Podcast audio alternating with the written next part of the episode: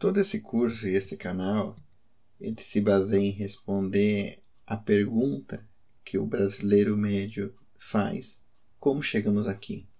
Vendo a situação do direito brasileiro, que não é boa, é muito ruim, onde nós passamos para chegarmos aqui? Né? Então, a gente procura responder esta pergunta. Vivemos tempos perigosos, vivemos tempos liberticidas, então devemos agir com muita cautela. Ensinando as bases do direito e da política que surgiram na Roma Antiga, que é a nossa base, a gente consegue dar uma luz e formar as pessoas. Esse é o grande objetivo que nós temos aqui. O imperium do magistrado romano, o poder coercitivo e, em certo sentido, o poder judiciário, já que o poder judiciário só funciona porque ele é coercitivo, ele consegue ser mais forte que as partes e impor. Esse poder coercitivo, ele tinha uma representação física, que eram os faces. Diz a tradição que os faces foram feitos pelo rei Rômulo, eles eram um feixe de 12 varas, juntas. Um feixe de varas não rompe facilmente representava a união do Estado. Alguns dizem que ele tinha origem etrusca, tinha uma origem mágica. Então, os faces representavam o Estado romano, né? representavam o poder especificamente do magistrado. Quando era o poder de vida e morte, que era um poder militar, essencialmente um poder de mandar matar alguém no julgamento militar, eles tinham um machado dentro, que era o segure. Havia limitações ao segure na cidade de Roma o magistrado ele andava com esses faces carregado por litores, que eram os guarda-costas dele e policiais. É, o face é isso, basicamente. Há muitas variações ao longo da história que nós temos nas moedinhas romanas, nós temos na, nos afrescos, mas basicamente é um conjunto de 12 varas é, enrolada por fitas e unidos. A variação do machado, em cima, embaixo, no meio, tem muita, tem muita representação diferente. Acho que ao longo da história os faces mudaram um pouquinho de representação. Um dos aspectos mais interessantes de Roma Antiga e que acabou vindo para todas as nossas instituições são como símbolos romanos, como uma forma de poder e como uma forma de estabelecer o, uh, o Estado, continuam presentes em todas as nossas instituições. E uma delas mais importantes são os faces. Os faces, assim como nós falamos que o Partido Nacional Socialista Alemão se aprendeu do nome Reich, para se dizer o terceiro Reich, o terceiro reino, em substituição ao Sagrado Império Romano e ao Reino Prussiano, ele seria o terceiro Reich. Assim também os italianos da mesma corrente se chamaram fascistas, apropriando do símbolo dos fasces romanos para o partido dele, os fasces romanos como símbolo do império, símbolo do poder do Estado. E os pobres dos fasces ficaram associados a esse grupo de esquerda italiana, que usualmente é associado com a direita. Então, os fascistas Felizmente, os faces já eram um símbolo que outros governos usavam, né? o governo americano, o governo francês, diversos outros. Então, ainda você vê símbolos dos faces no, nos símbolos de, do, governamentais, ainda que a palavra fascista, realmente, faces, esteja associada a isso. Felizmente, a imagem do face não foi associada. Ainda mais hoje em dia que os novos fascistas se chamam de antifascistas. Na verdade, são todos socialistas, todos de esquerda. Então, quando você vê que o face com o machado é o poder de vida e morte do Estado sobre a pessoa, e você vê países modernos, democracias modernas, cujo Estado, em tese, não tem poder de vida e morte sobre você usando faces, você vê como isso é ridículo e besta, sabe? É uma tentativa de usar os símbolos romanos, mas assim, a sociedade antiga Apesar da democracia e a república terem surgido na antiguidade, a sociedade antiga era uma sociedade com poucos direitos. O, o que nós consideramos como direitos, eles não tinham. Eles não tinham. Tudo bem que tem que se entender que você não era submisso ao Estado porque você queria, era porque o mundo era muito cruel. Se realmente os cidadãos todos não se reunissem no Estado forte, os bárbaros estavam ali, os vizinhos estavam ali. Se você não se unisse no seu estado, você simplesmente ia ser morto e a sua mulher e suas filhas iam ser escravizadas. Ou, se for prisioneiro, você ia virar escravo. Então, era uma época de matar ou morrer. O Estado era sagrado e o que eles compreendem como liberdade não era liberdade em relação ao Estado, e sim a liberdade em relação aos outros povos.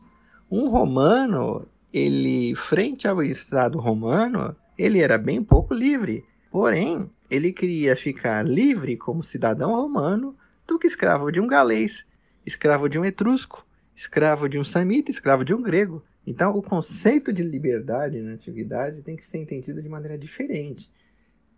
Agora, você realmente usar um face para um Estado moderno e um face com machado é uma coisa muito idiota, sabendo o que, que significa o machado. Né? Então, basicamente, como um resumo, você tem que os faces eram símbolo do poder coercitivo do Estado. E o Estado antigo, como ele é baseado na religião, ele é baseado nos deuses, ele é um Estado extremamente invasivo, você praticamente o Estado ele poderia fazer várias coisas com você e te exigir várias coisas, a tal ponto que Platão no livro das Leis ele coloca um conselho de magistrados para verificar pelo qual um casamento, por exemplo, não tinha filhos, eventualmente até fazer um divórcio chancelado pelo Estado para poder formar uma nova família capaz de ter filhos.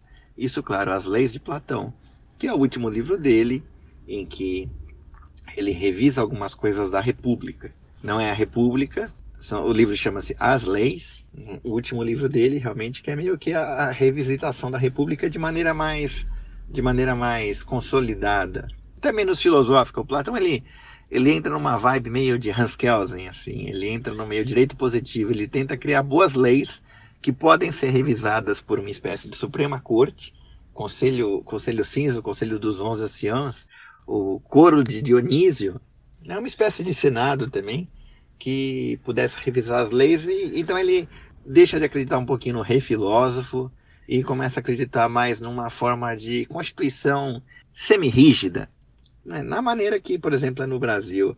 É, é engraçado ver como muitas das instituições brasileiras elas realmente se baseiam no melhor que tem da filosofia antiga e da política antiga, mas de maneira completamente degenerada e mal aplicada, e frequentemente aplicada por gente muito indigna e chancelado por um povo que tem menos poder real do que a plebe romana tinha.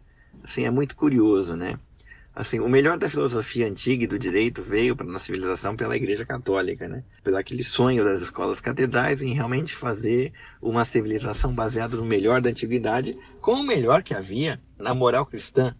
Mas, enfim, para você ver como aquilo que Platão falou de todos os sistemas degeneravam, mais tarde retomado por Políbio, por Maquiavel até, você vê realmente como nós temos o melhor da política e degeneramos. Claro que o Estado moderno consegue ser mais coercitivo que o Estado antigo, porque nós não temos a religião, mas nós temos a religião civil. Indo um pouquinho na linha do Bertrand de Juvenel, no livro O Poder, História de Seu Crescimento, livro que eu só posso recomendar que todos leiam, o Estado moderno ele se baseia em algo até um pouco mais perigoso do que a religião antiga. É, o Estado moderno se baseia no suposto sufrágio popular e na soberania popular. Ou seja, no momento que a nossa república ela veio da vontade do povo, ela tem poder coercitivo sobre o povo. Então, o Estado moderno consegue ver coisas que o Estado antigo teria dificuldades em fazer. Primeiro, porque o Estado moderno tem mais tecnologia para fazer impor sua vontade. Eu não lembro exatamente qual foi o escritor que chamou Stalin de Gengis Khan com telefone. Então, para você ver, a tecnologia permite coisas de você saber realmente até que tipo de remédio entrou no seu corpo. E o Estado, o Estado moderno, além da tecnologia, tem essa ilusão realmente da sufrágio popular. Então o povo ele pode se impor muitas coisas. Então o povo pode se impor coisas que um rei antigo não conseguiria impor com o poder dele. Né? A República Francesa pós-revolucionária, ela conseguiu alistar os cidadãos à força, coisa que nem Luís XIV, nem a República Romana conseguiam fazer. Que interessante, não é verdade? Então é uma coisa de se pensar realmente como a gente supostamente sem religião vivemos num estado até que tem mais poder sobre nós do que o estado antigo, apesar de todos os direitos que vão na Constituição. Isso é muito curioso, como é fácil dar um passa-moleque nos direitos. E até o ponto que o Estado moderno tem poder sobre o seu corpo.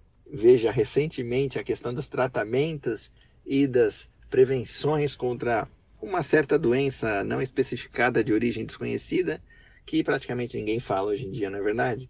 Como o Estado moderno ele tem um certo poder de te forçar e te forçar a fazer as coisas, mesmo que você tenha as suas dúvidas pessoais sobre o corpo. Na Roma antiga isso poderia acontecer?